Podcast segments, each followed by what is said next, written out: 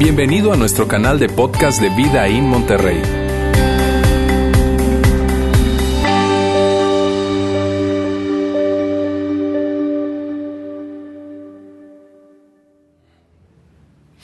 Amigos, ¿cómo están?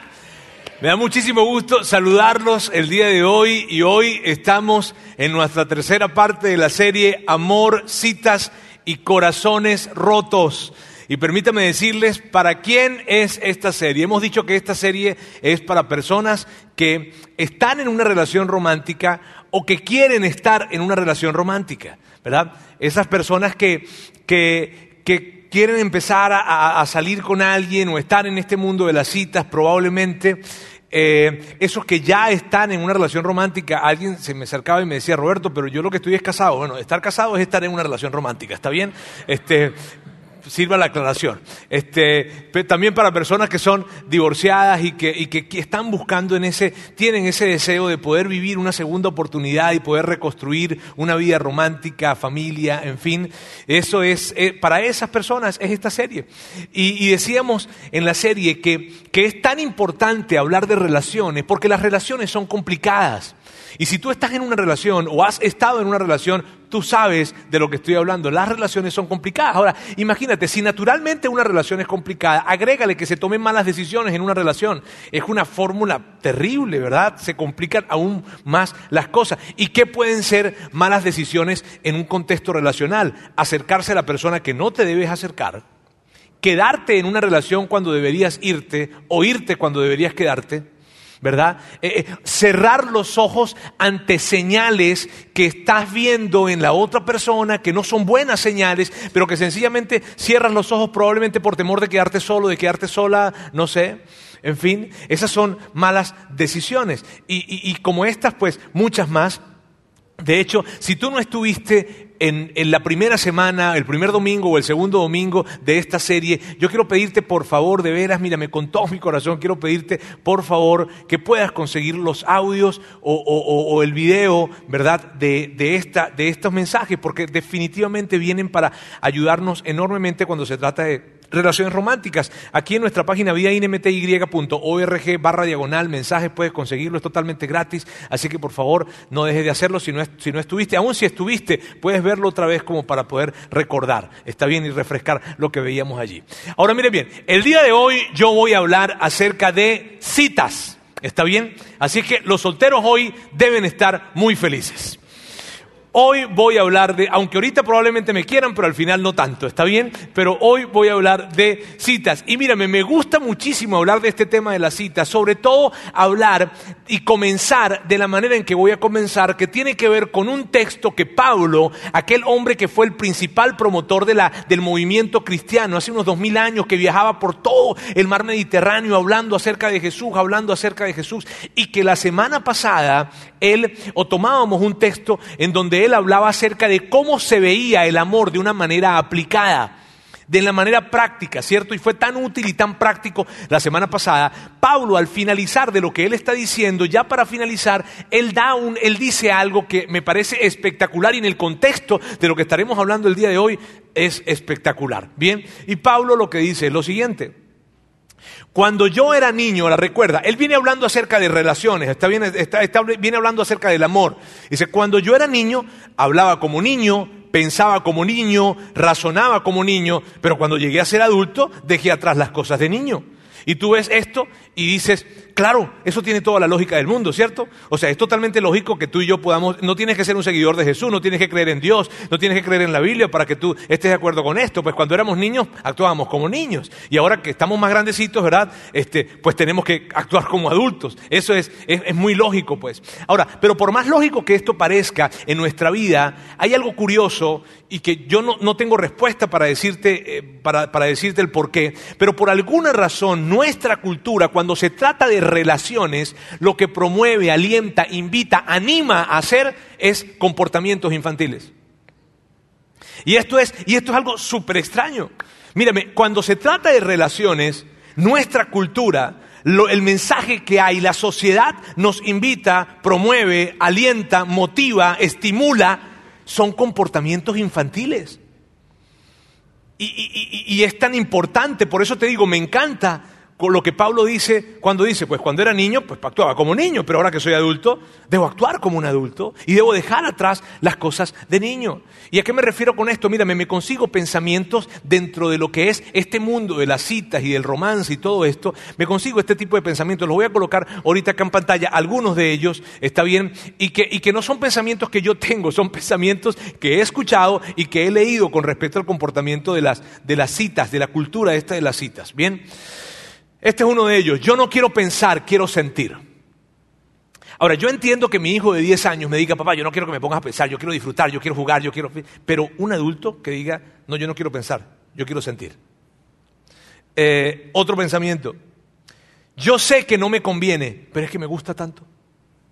Es que lo amo tanto, es que me... Yo sé, mira, yo he visto cosas que, bueno, sí, él hace esas cosas y no están bien, ella hace esas cosas y no están bien, pero es que yo lo amo tanto, pero es que yo la amo tanto. Ah, y tú ves eso y tú dices, oye, pero no puede ser. Sí. ante, mírame, ante la pregunta, ante esta pregunta, ¿cómo, cómo, por qué tú manejas las relaciones de la forma en que las manejas? ¿Por qué tú sales con uno, sales con otra? ¿Por qué, por qué haces eso? Esta es, la, esta es la respuesta. Porque todo el mundo lo hace así. Y yo escucho esas respuestas profundas, ¿no? Y yo digo, wow, o sea, mira esto, mira esto. Si tú tuvieses que hacer una inversión, tú tienes un capital y quieres hacer una inversión, y de repente te acercas con alguien y le dices, mira, quiero hacer una inversión, y él te dice, mira, tienes que hacer esta inversión en este lugar. Y tú le dices, ah, sí, es buenísimo, pero ¿por qué? Todo el mundo lo está haciendo. ¿Lo harías? Mírame, casi que pudiésemos rastrear todos los grandes fraudes que han existido en el mundo a este tipo de frases. Invierte ahí porque todo el mundo lo está haciendo. Pero en nuestras relaciones no lo vemos. Ahora, mira, yo puedo justificar cuando esto sucede en un niño, ¿sabes? Pero un adulto que esté dando este tipo de respuestas, a ver, sin embargo, están súper presentes en esto de las, de las relaciones románticas, de las citas, muy presentes. Mírame, leí una, una, eh, una investigación social que se hizo en donde entrevistaron a cientos de miles de solteros, cientos de miles de solteros, y les hacían esta pregunta. Descríbenos o dinos cómo es tu situación romántica actual. ¿Cómo pudieses describir qué es tu situación romántica actual? Y te voy a colocar ahorita en pantalla la respuesta más común que estuvo en esa encuesta que fue de cientos de miles de solteros. ¿Está La respuesta más común ante la pregunta, descríbeme la situación romántica actual, fue esta. Es complicado. O sea, es tan popular esto que las redes sociales colocaron, en, cuando tú colocas tu estatus, buscas el estatus en tu relación romántica, dice una, uno del estatus, tú sabes, soltero, casado, divorciado, es complicado. Ah, y claro, tú veías las respuestas y eran, eran, eran respuestas como estas, así las leí de la investigación, te digo. Mm. Otra, era, otra era esta, es que pareciera que fuera, pero no es, pero tampoco no es. ¿Y entonces qué es? Contesta el entrevistador. Es complicado. ¿Sabes? Ahora, cuando yo veo esto y cuando yo entiendo esto, yo, yo, claro que entiendo que sí es complicado y claro que fácilmente las relaciones románticas y el tema de las citas se convierten en algo complicado. Tiene toda la lógica para mí cuando en el mundo de las citas, cuando en el mundo de la atracción sexual, cuando en el mundo del romance los comportamientos infantiles son alentados, claro que las cosas se complican. Mira, cuando los comportamientos que están teniendo las personas que están en medio de ese mundo de la cita son comportamientos infantiles, las cosas se van a recomplicar. ¿Y a qué te refieres con esto, Roberto? Me refiero, y, quiero ahorita colocarte algunos comportamientos infantiles como para que veamos de lo que estamos hablando. Comportamientos infantiles aquí, los niños. Los niños son naturalmente impacientes, ¿cierto? Quiero la paleta y la quiero ya. Si tú le dices a un niño, a ver mi amor, aquí está esta paleta, ¿te la doy mañana o te la comes hoy? ¿Qué va a decirte? Exactamente. No, Roberto, mis hijos son maduros. No, mírame, este, egoístas, egoístas. Los niños son naturalmente egoístas, ellos quieren lo suyo primero, ¿cierto? Quieren lo suyo. Son egocéntricos. Ellos no pueden entender por qué sus papás disfrutan de ir a algunos sitios en donde ellos no disfrutan y se molestan con sus papás. ¿Sabes? Porque los niños son naturalmente egocéntricos, se enojan con facilidad. Los niños, los niños eh, tienen frustración muy corta y cuando las cosas no están saliendo como ellos querían, ¡pum! explotan. Y eso es normal, ¿verdad? Y tú ves a los niños haciendo... ¿Cuántos no han visto niños en un supermercado enojados con su papá haciendo un berrinche, ¿verdad? Porque no le compró algo, ¿cierto? Se enojan con facilidad, se distraen con facilidad. Mírame, ¿cuánto, ¿cuánto le dura la fascinación a un niño cuando tú le compras un regalo, un juguete? Le compraste un juguete que él o que ella quería muchísimo. ¿Cuánto le dura la fascinación? Un día, dos días, una semana, se aburren, ¿verdad? Y entonces quieren ver otro juguete, otra cosa. Eh, fácilmente son maleducados y por eso tú te preocupas tanto cuando llegas a algún sitio, saluda, ¿verdad? Este, come con los, no, no suba los codos encima de la mesa. Los niños son naturalmente maleducados. Ahora mira bien, esto no quiere decir que tus hijos están mal cuando veas esto, está bien. No, nuestros hijos actúan de esa manera. Y nosotros como adultos vamos desarrollándoles, vamos hablándoles, vamos, vamos instruyéndoles, ¿verdad? Para que ellos puedan entonces ir creciendo e ir madurando. Eso es lo que hacemos nosotros. Ahora, este tipo de comportamiento en los niños es natural, pero en los adultos.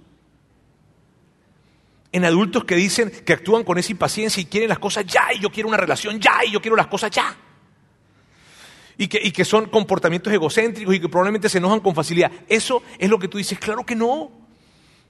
Mírame, me di la tarea de leer una entrevista que se le hizo a una mujer francesa, periodista, que hizo un análisis de una aplicación que se llama Tinder.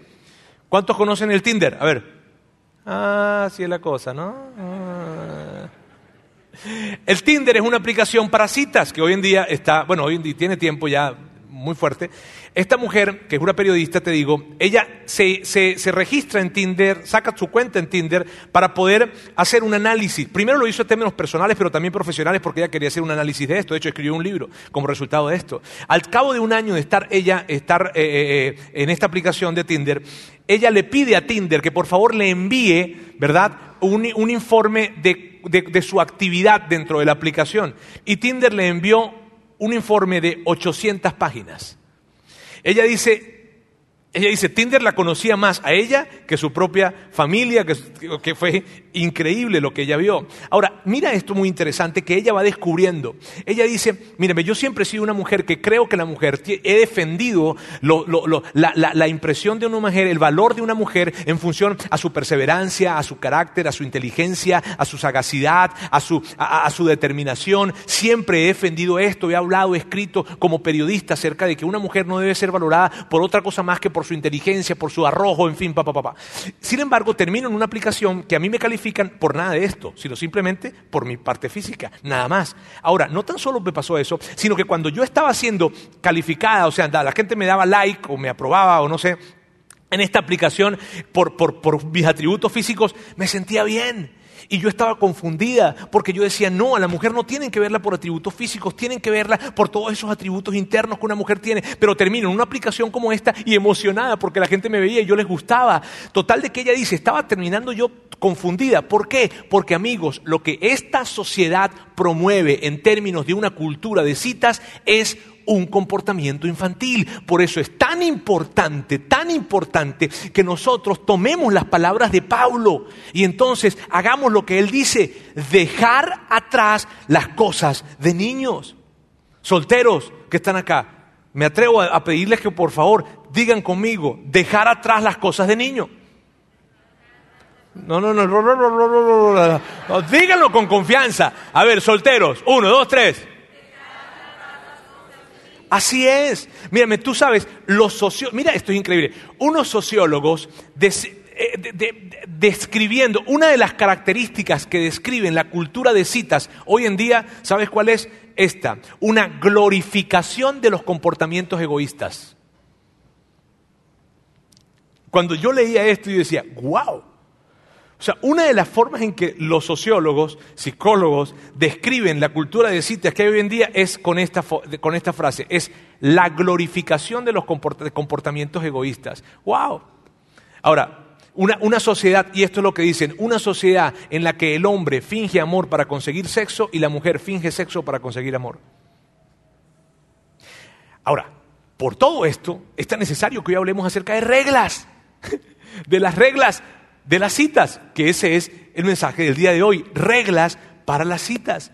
Mírame, y cuando yo estaba preparándome para todo este eh, mensaje, me reuní con un grupo de chavos que están en los 20, que entienden muy bien cómo son las citas de hoy en día, ¿verdad? Con respecto a mí, pues 30, 20 es cerquita, pero igual yo quise reunirme con ellos para tratar de entender cómo era esto.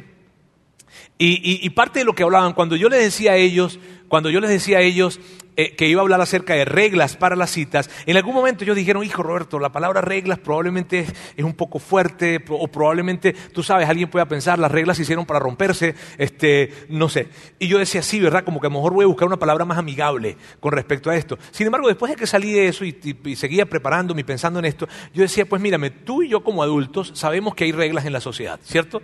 Y que si las reglas que están en la sociedad se rompen, ¿qué pasa? Pues tenemos consecuencias negativas, ¿cierto? Si tú te comes una luz en rojo, tienes una consecuencia negativa. Si tú llegas y vas a un, a un, a un, negocio y tomas una prenda de ese negocio y te la llevas sin pagar, tienes una consecuencia negativa. Entonces yo decía, no, le voy a dejar el nombre de reglas. ¿Por qué? Porque lo que yo no quiero, ¿verdad? Es que los chavos, los solteros o los jóvenes solteros, las personas que están divorciadas, que quieren buscar otra, otra oportunidad, en fin, todos ellos vayan a tener consecuencias negativas en esas nuevas relaciones, no, sino lo que yo quiero más bien es que tengan una increíble experiencia romántica y que yo, y que yo pueda de repente, de alguna manera nosotros como iglesia, entregar algunas herramientas para esto. Ahora mírame, estas reglas que vamos a hablar hoy no provienen de un método científico elaborado o fue que yo tomé esto porque estaba escrito en la Biblia, no, porque de hecho Jesucristo no habla acerca de citas, la forma en que se juntaban en ese tiempo no la vas a querer.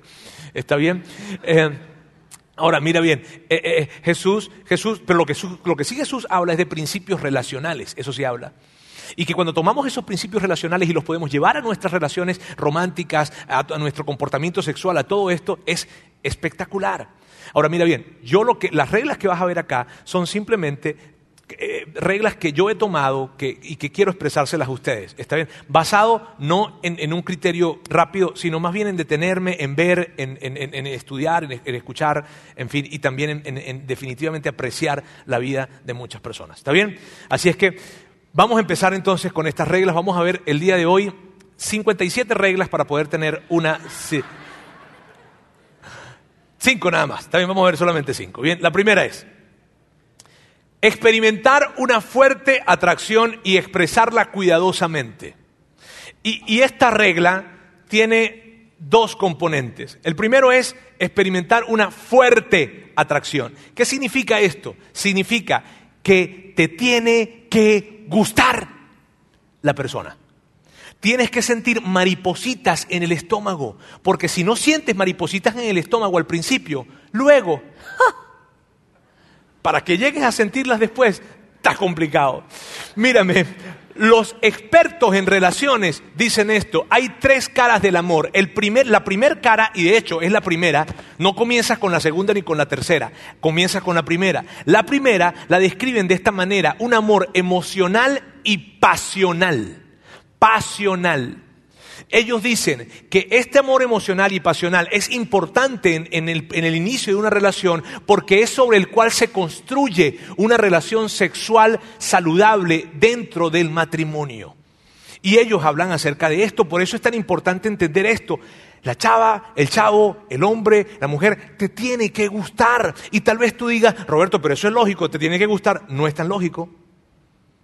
Tenía un amigo en Venezuela, de hecho, él me decía, hablándome de la muchacha que era su, novia, ya eran novios. Yo le preguntaba, ¿y qué tal? Me dice, no, buenísima chava. O sea, la chava, dice, ¿pero te gusta o qué? Es espectacular. Me dice, una mujer íntegra, una mujer, es, este, una mujer que busca a Dios, porque para él era importante esto, porque busca a una mujer, una mujer íntegra, una mujer, una mujer determinada, una mujer, ¿pero te gusta o no te gusta? Ella, Roberto, ella, yo la veo como, como para que sea la madre de mis hijos. ¿Te gusta o no te gusta? No le gustaba. Simplemente la idealizó por su carácter. La idealizó porque era una mujer muy buena. Pero tú sabes, ¿no? Cuando, mire, estaba bonita, es muy buena persona. Este, ok, mire, entonces, ahí estoy.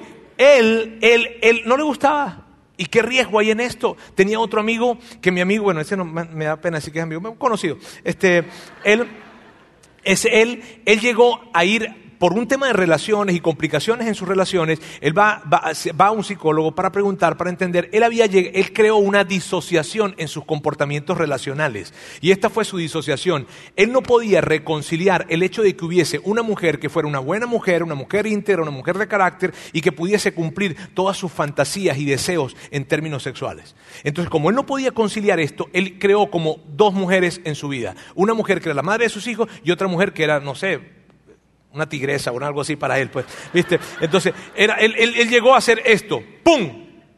Ahora te digo, nos reímos y esto, pero eso fue tan doloroso para él, no poder conciliarlo, no poder ver a la mujer de su vida, la compañera de vida, como esa mujer también con donde iba a poder expresarse tranquilamente en términos de su sexualidad, no lo podía ver. Y todo eso provino, ¿por qué? Proviene, ¿por qué? Porque eh, él, él no podía concebir que una fuerte atracción debería estar presente en una mujer que iba a ser tu compañera ideal de vida. ¿Por qué? Mírame, la semana pasada escuchaba algo que me decían, que también está muy presente, y me decían una, una frase que está presente en la chava, decía, yo lo que necesito es un novio a mí no me tiene que gustar.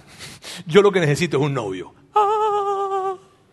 no, sobre todo, miren, con este comentario, mujeres increíblemente bellísimas y espectaculares, que son todas las mujeres que están acá o que nos están viendo por nuestra transmisión online también, ¿verdad? Miren bien, y, probablemente crees que ya tienes un poco más de, de, 20 años, probablemente estás un poco o vas en, tu segunda oportunidad porque ya vienes de un divorcio. No, no, o sea, tiene que gustarte, te tiene que gustar. Y la segunda parte de esto, o el segundo componente, es esto de expresarla cuidadosamente. ¿Por qué es tan importante expresarlo cuidadosamente? Amigos, porque cada etapa tiene su encanto. Cada etapa tiene su encanto. Tiene un encanto particular, mágico especial. Y cuando tú anticipas, cuando tú adelantas, cuando tú atropellas, cuando tú te, violentas ese, ese momento, ¿sabes lo que sucede? Que estás dañando algo que puede ser espectacular, pero lo estás dañando. Cada momento tiene su encanto. Mírame, yo recuerdo cuando Sandra y yo mi esposa, éramos, ni siquiera éramos novios, éramos amigos, yo le estaba conociendo. Y recuerdo que cuando ella eh, íbamos a algún lugar, con amigos, algún restaurante, en fin, y yo de repente la tomaba del brazo para, para ayudarle a pasar una puerta o algo como esto, yo le tocaba su mano, le colocaba mi mano en su espalda.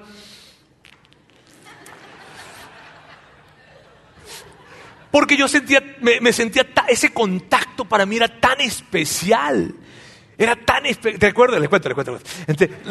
recuerdo, mírame, yo, yo tenía un carro estándar y entonces cuando salíamos fin, que yo le decía, ah, amigos, está bien, yo le decía, oye, mira, eh, este, yo quiero enseñarte a manejar estándar, ¿está bien? Este, yo pues soy muy bueno contigo y quiero enseñarte. Entonces, mírame, pon la, pon la mano aquí en la palanquita, ¿sí? Aquí, ok.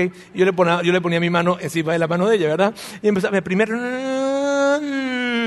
segunda, ajá, y ella me quería quitar la mano, no, falta tercera ya. Y después, tercera, y me quería, cuarta, cuarta, cuarta. infracciones y todo, me llegaban a cometer.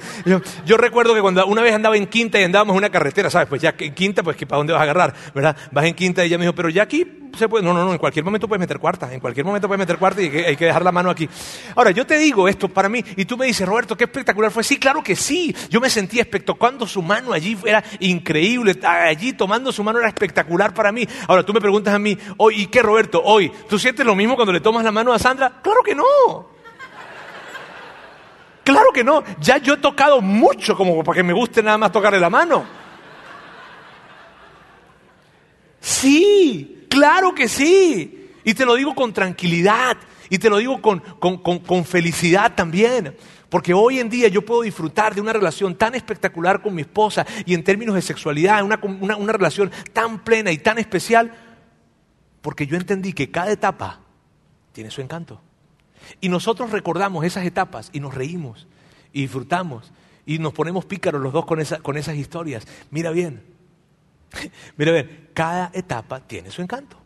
No, no, no lo atropellemos, no lo adelantemos. De hecho, mírame, esto es lo que dicen los psicólogos. Los psicólogos dicen que cuando la parte física se viene a ser parte de toda una relación de noviazgo, y me, refiere, me refiero a la parte sexual, esta es la expresión que dicen, termina, se termina nublando la razón. Ya la objetividad baja bastante y se toman decisiones que no son sabias porque se cree que hay compromisos y enlaces que son difíciles o que ya, que, ya se hicieron, en fin. Pero esto está presente. Mírame, mírame bien. Una de las características, toda persona casada te puede decir esto. Una de las características que un matrimonio debe tener y que una persona dentro de un matrimonio tiene que tener es el autocontrol. Ser capaz de autocontrolarse. ¿Está bien? Imagínate estar casado con alguien que no sea capaz de autocontrolarse, sino que simplemente él actúa o ella actúa como siente. No es que yo sentí hacer eso y lo hizo. ¡Pum! Ah, yo quise hacer lo otro. ¡Pum! Yo, lo quise, yo quise comprar eso y ¡pum! Yo quise y actúa simplemente por, impulso. El autocontrol es muy importante. Y si tú me dijeras a mí ahorita que estás en un tiempo de citas o que estás en un tiempo de, estás explorando la posibilidad de juntarte con él o con ella, estás saliendo con él o con ella, en fin, y tú me dijeras, Roberto, ¿cómo puedo darme cuenta del autocontrol? De esta manera, planteando la, planteándose el sexo dentro de un contexto matrimonial. Allí estás practicando autocontrol. Además, amigos, el autocontrol es señal de fortaleza, no de debilidad. Esto es otra cosa. Y yo no estoy hablando de que, de que, de que ay, esto, es una iglesia y se, se, supone que me deben decir esto es una iglesia. No, no te estoy hablando de un término de religión. De hecho, si tú no eres una persona que eres un seguidor de Jesús, yo te estoy diciendo esto y de verdad me encantaría que lo pudieses tomar en cuenta, de veras. Pero si tú eres un seguidor de Jesús, esto no es una sugerencia, amigos. Esto es lo que tu Señor quiere que tú hagas. Cierro paréntesis. ¿Está bien? El que no es seguidor de Jesús, ni se preocupe que eso no es con usted. ¿Está bien? Ahora, mira bien, otra de las cosas que también yo veo a través de, lo que es eh, eh, eh, estas interpretaciones de psicólogos y expertos en relaciones, dicen esto, el sexo dentro del noviazgo, y estoy hablando expresado cuidadosamente, ¿está bien? El sexo dentro del noviazgo tiene que ver con esto. ellos dicen esto, dicen, no mejora una relación, la atrofia. ¿Por qué? Porque el propósito dentro del noviazgo no es conocer el cuerpo, es conocer el alma. ¿Sabes? Y entonces la pregunta que planteaban es esta. ¿El sexo prematrimonial qué te revela del carácter de una persona? Nada. ¿Sabes? Entonces, esto es la primera regla, ¿está bien? Probablemente estás diciendo, ¿por qué tuve que venir hoy a la iglesia? Este, ahora, vámonos con la segunda regla. La segunda regla, avanzar lenta y progresivamente. Y esto tiene diferentes implicaciones. Bien, porque la primera implicación es esta, avanzar. ¿A qué me refiero con avanzar? Hombres, inviten a salir a las muchachas. Avancen, salgan, den el primer paso, promuevan, inicien, pero hagan algo. O sea, avanzar, ¿sabes? Avanzar, por favor. Mírame, y, cuando hablo de avanzar me refiero a esto, sean específicos cuando se trata de invitar a alguien o de acercarse a alguien. No hagan cosas como estas, por favor, vamos a salir para dónde? No, por ahí, tú sabes, dar una vuelta. No, sean específicos. Deténganse, mira, ¿sabes que quiero invitarte a un restaurante que fui, que espectacular, me encantó la comida, el ambiente, la música, el chef, en fin, la comida tiene un toque así, lo que sea. O, o mira, te quiero invitar a ver una película porque esa película tiene unos actores increíbles, la trama, he leído alguna crítica de algunos cinéfilos acerca de esto, qué sé yo, fue nominada, no fue nominada. Pero te invito a invitar a un juego, a un partido de fútbol, porque mírame, así conseguí unos tickets y súper bien, los compré, los tengo por allí, voy a estar papá. ¿Por qué es tan importante ser específico? Porque cuando tú estás siendo específico, estás transmitiendo algo, que estás planeando algo. Y cuando tú estás transmitiendo que estás planeando algo, estás transmitiéndole a la persona con quien lo estás planeando que ella es importante. Y le estás transmitiendo honra. Honra, una palabra que es tan necesaria en una relación. ¿Sabes? Por eso es importante que seas específico y no digas, ¿por dónde vamos a salir? ¿Por ahí? No, transmítele honra a ella a través de una invitación específica. Y cuando digo lenta y progresivamente, ¿por qué digo lenta y progresivamente? Por lo siguiente, amigos, veo, veo, veo con preocupación cuando me entero de personas que salieron y salieron el primer día que salieron, el segundo día que salieron, y ya son novios. Mira, en términos de relaciones, el apresuramiento nunca es algo sabio. No, no es sabio. Entonces, por eso digo, lenta y progresivamente, dense la oportunidad de conocerse, de platicar, de hablar, de, conocer el uno, eh, de conocerse el uno al otro. dense la oportunidad de experimentar, miren bien, de experimentar cómo se tratan. Mira, hay un poeta chileno que le estaban haciendo una entrevista. Y en esa entrevista que le hacían a ese poeta, ese poeta se casó con una Miss Chile, una mujer bellísima, y él era doble feo. O sea, doble feo, esta mujer, mi chile, bellísima, le están haciendo una entrevista y estaban bromeando con él acerca de eso porque él sabe y él se confiesa feo, no es difícil ver que feo, pues. Este, eh, y él agarra y estaba hablando y le, le pregunta, oye, ¿cómo fue posible que tú conquistaras a una mujer tan increíblemente bella? Y él le contestó, y él le dice, ¿qué es lo que mata a Carita? Este, y se ríen, bueno, el dinero mata carita, ¿verdad? Billete mata carita. Muy bien, ¿y qué mata el billete? Y la entrevistadora, ¿qué? En fin, el trato. El trato, el trato adecuado es lo que puede matar a billete, decía él. Y para mí fue un compromiso de darle el trato que ella se merecía, saber cómo tratar Ahora mírenme, mujeres que están acá, ustedes les confieso algo, ustedes tienen las llaves del reino en sus manos, ¿está bien? Ustedes pueden marcar el tono y el ritmo de una relación. Entonces, en medio de esto, por favor, ustedes véanlo de esta forma, permítanle a esos hombres mostrar toda la caballerosidad que ellos tienen por dentro. Pero Roberto, ¿y si no tiene? No tiene. Por eso necesitas darte el tiempo, para que, para que expresen ese trato. Hombres, sean capaces, hombres, sean capaces de dar ese paso, de iniciar, de invitar. Mujeres, no acepten una invitación que sea general. Acepten invitaciones que sean específicas, porque a través de esa especificidad le están transmitiendo honra. Eso es lo que están haciendo.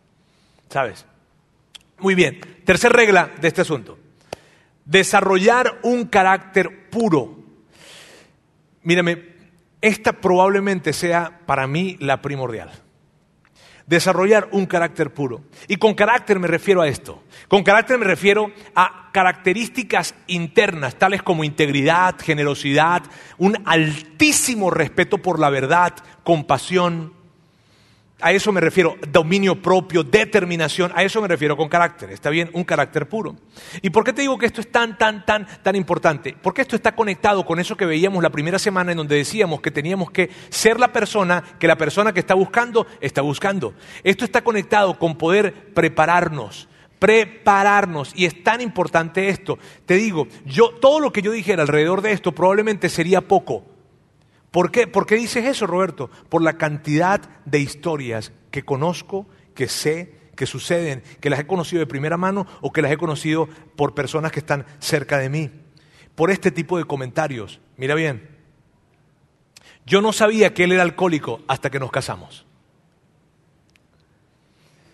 Híjole, mírame, si tú no sabes qué es estar casado con una persona que tiene ese problema, habla con alguien, habla con ella, habla con él para que veas qué difícil es esto.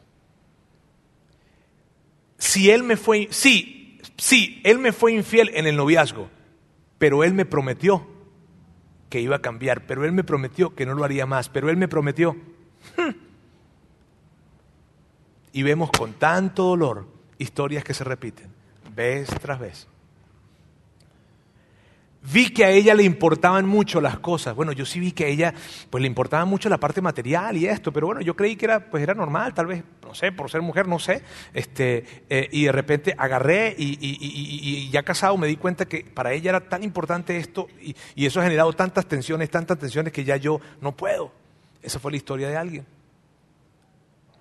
Era muy coqueta con todos, pero nunca pensé que iba a llegar a serme infiel.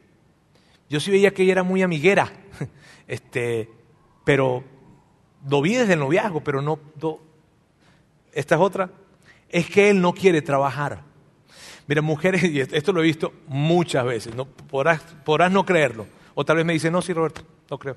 Este, eh, mírame, eh, eh, se enamoraron de ese hombre cándido, especial, detallista, ¿verdad? Y cuando estuvieron en, ya en el tiempo pues ya de su matrimonio, eh, ella trabajadora, pero ella ve que le cuesta trabajar, le cuesta echar para adelante, siempre tiene que estar empujándolo, empujándolo, empujándolo, y eso genera muchísimas tensiones. Y todo esto que está acá tiene que ver con un carácter puro.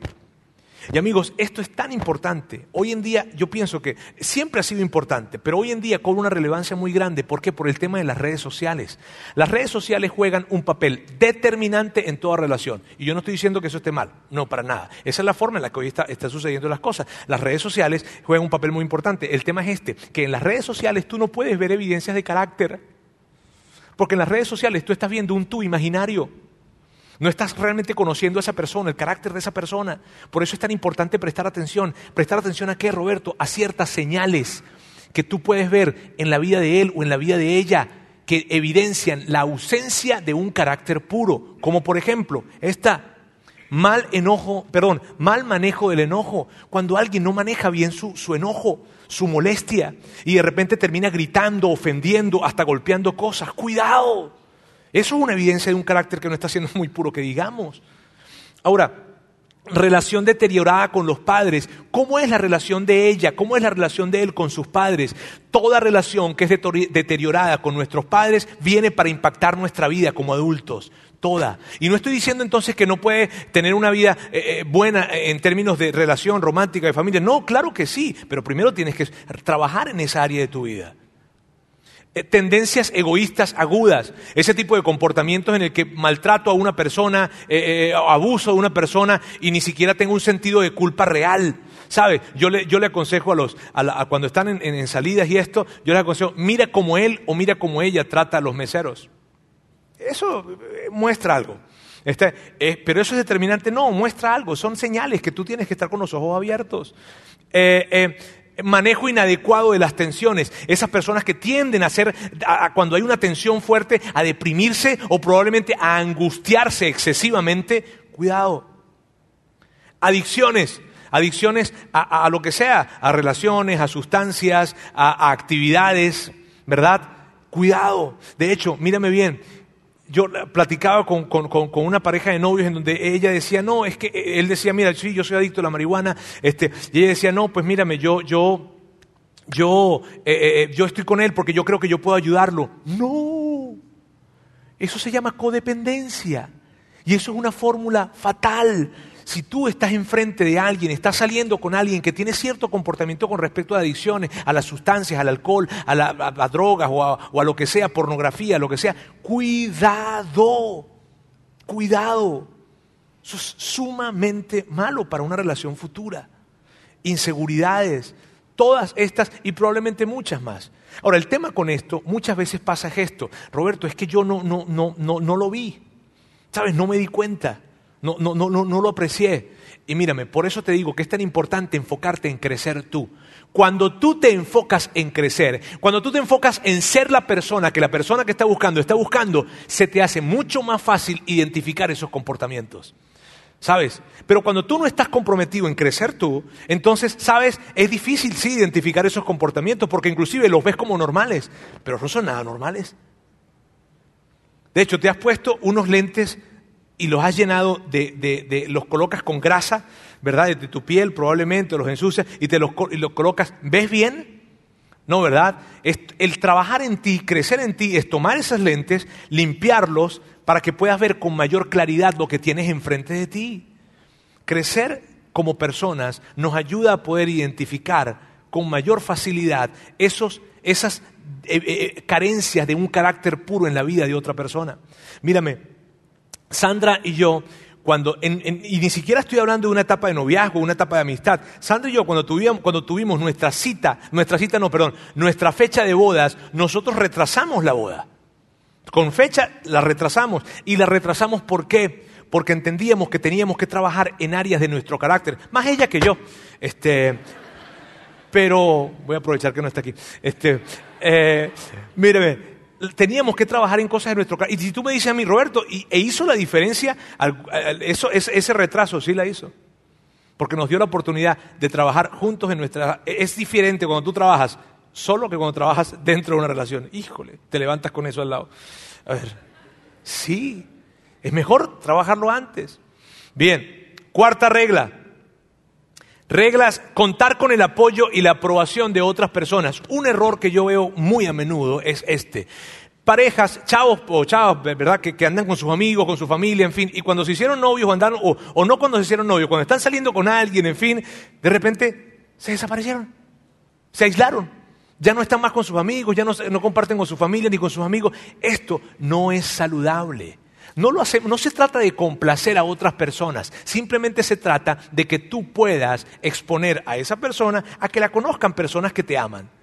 Amigos, amigas, familia, porque la verdad es que tú tienes una mirada subjetiva en esa relación. Y tienes que invitar a miradas objetivas en esto. No para complacer, te digo. No nos casamos para complacer a alguien, pero tampoco nos casamos huyendo de alguien. ¿Sabes? Y me refiero a alguien, puede ser inclusive nuestros padres. Ahora, con esto te digo, simplemente se trata de mantenerte abierto cuando tú expones esa persona a vincularse con tu círculo de amistades, con tu familia, en fin, y, escucha sus comentarios. Tómalos en cuenta, mantente abierto pues a esos comentarios. ¿Está bien? Y quinto, procurar unidad y similitud en lo fundamental. Mire, yo sé que nosotros hemos escuchado muchísimas veces cuando se trata de relaciones que polos opuestos se atraen. ¿Cierto? Que lo hemos escuchado. Eso es verdad en la física, ¿ok? En las relaciones también funciona lo que, de, esto de que se atraen los polos opuestos, me refiero, ella es tan diferente a mí, él es tan diferente a mí, ay, es que él me lleva a lugares donde yo nunca he estado, ay, es que ella me habla de una manera que yo nunca había escuchado, tú sabes, gente muy, muy diferente, ¿verdad? Esto es lo que es, cómo se ven las diferencias en las relaciones. Las diferencias sirven para atraer, pero no para sostener. Una relación no se sostiene en base a diferencias. Una relación se sostiene en base a similitudes y a similitudes en lo fundamental. Mírame, los matrimonios más saludables que tú puedes ver y los matrimonios más saludables que inclusive se estudian y se ven, tienen, que ver con matrimonios que tenían muchas cosas eh, eh, como igualdades en común y sobre todo las que son más importantes, las fundamentales. ¿Por qué? Porque toda diferencia conlleva a negociar, a tener que ser flexible, a tener que adaptarte, a buscar la forma. Cada diferencia que tú te encuentras te va a tener que llevar a eso, a un proceso de negociación, de flexibilidad de esto. Y eso está mal. No, no está mal. Pero cuando esa tensión está presente todo el tiempo, desgasta la relación. La desgasta. Y ustedes casados lo entienden muy bien, ¿cierto? Sí, veo cómo tienen lágrimas en sus ojos. Este, lo sabemos muy bien.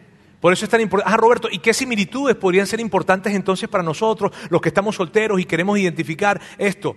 Pueden haber muchas, pero yo te diría que de las de muchas, tres son muy importantes y son estas. Valores, similitud en los valores, en lo que tú valoras, que ella también lo valore, que él también lo valore.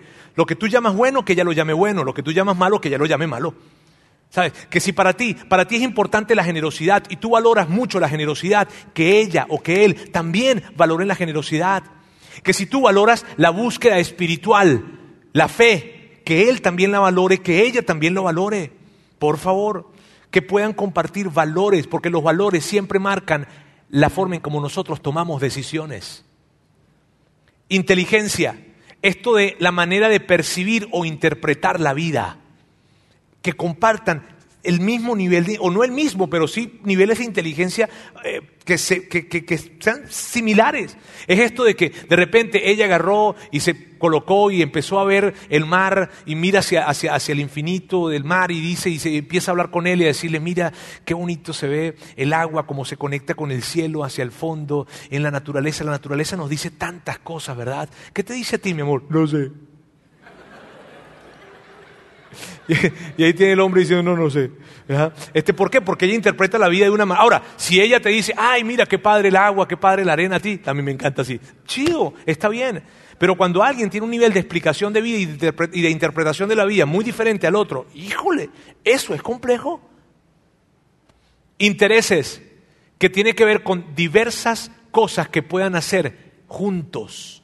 Porque entre mayor puedan compartir, más será el terreno en donde van a estar. ¿Sabes? Intereses, actividades, deportes. Le gusta el cine, le gusta la playa, le gusta la, montaña, le gusta la, lectura, los temas de conversación, que compartan temas de conversación. Intereses. Esto agrega. Cada igualdad, cada similitud de estas en una relación es dinero que estás abonando en esa cuenta relacional que el día de mañana vas a emitir cheques y necesitas tener fondos. ¿Sabes? Puede que tú estás casado y digas esto ay Roberto, este, mírame, yo, yo, yo, yo me di cuenta que nosotros éramos muy diferentes, pero después de que me casé fue que me di cuenta. Permíteme decirte esto, diferente no es malo y diferente no es equivocado. ¿Está bien? No es equivocado, no es malo. somos diferentes naturalmente. Simplemente cuando las diferencias están presentes, pues vas a tener que chambear. Vas a tener que chambear y duro. ¿Ok? Depende de cuán diferentes sean y en qué áreas sean diferentes. Y tal vez tú dices, Roberto, pero es que es muchísima la chamba que hago. Sí, por eso la regla está acá. Por eso esa regla está ahí. Mira, amigos, yo he visto tantas relaciones, tantas relaciones romper estas reglas porque no les dieron importancia, porque tal vez era mucho el amor emocional, pasional que sentían al principio y no dejaron y no vieron las otras cosas, no vieron el tema de carácter, en fin. Mírame, y he visto tanto dolor y tanto sufrimiento que si yo, yo, yo sería capaz de hacer no sé qué cosa para que alguien pudiese tomar esto y para que tú pudieras tomarlo y llevarlo a tu vida. Porque al final del día lo que nosotros queremos, lo que Dios quiere, lo que yo quiero, lo que nosotros queremos es que tú puedas tener una relación increíble una, vida relacional, una familia el día de mañana que tú disfrutes, no que soportes. ¿Sabes? Sino que te diviertas en esa relación y que sea espectacular, porque eso va a agregarle vida a tu vida. Y eso es lo que queremos. Y mírame, quiero terminar con esto, con lo que les decía el primer domingo. Cuando tú decides seguir a Jesús, en, tu, en, la arena de las relaciones, en la arena de la atracción sexual, en la arena del romance, en todas estas arenas, cuando tú decides seguir a Jesús, tú tienes inmediatamente resultados. Inmediatamente. Porque cuando tú decides seguir a Jesús, lo que estás haciendo es enfocarte en dignificar y honrar a la otra persona.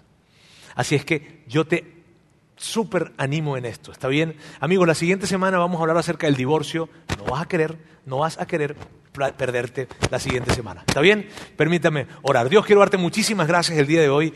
Gracias porque, wow, porque tú, tú quieres que nosotros podamos tener relaciones y que nos, nos podamos divertir en nuestras relaciones, que podamos tener relaciones que, nos podamos, que podamos disfrutar y poder crecer de una manera espectacular. Eso es lo que tú quieres.